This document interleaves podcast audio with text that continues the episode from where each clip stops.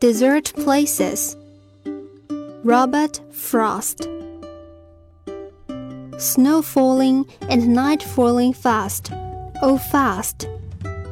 In a field I looked into going past, and the ground almost covered smooth in snow, but a few weeds and a stubble showing last. The woods around it have it, it is theirs. All animals are smothered in their layers.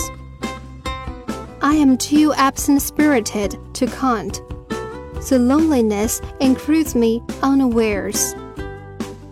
As lonely as it is, that loneliness will be more lonely ere it will be less.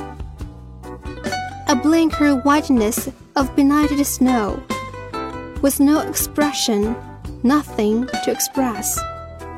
They cannot scare me with your empty spaces.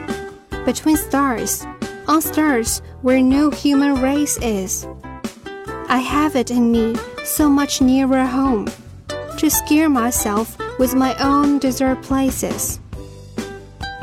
本诗朗读者施祎辰，摘自东南大学出版社《丝织的帐篷：英语经典诗歌选译》一书。